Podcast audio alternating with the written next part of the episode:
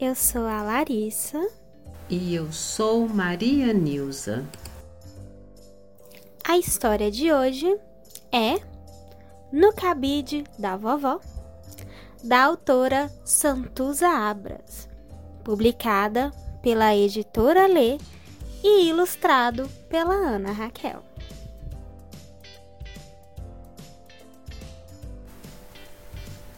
No cabide da vovó tem cada coisa gozada. Uma sombrinha sem pano, um agasalho sem mangas e um pedaço inacabado de uma colcha de retalhos. Tem agulhas de tricô numa bolsa de palhinha. Tem óculos do vovô e um colar da Dindinha.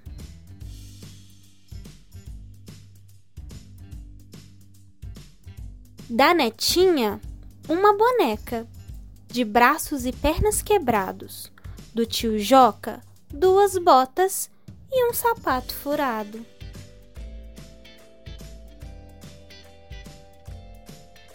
Na hora de achar as coisas, vovó se perde, coitada.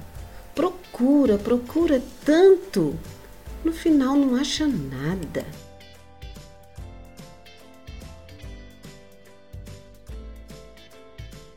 E essa foi a história no cabide da vovó. Esperamos que tenha gostado e até a próxima. Tchau, tchau!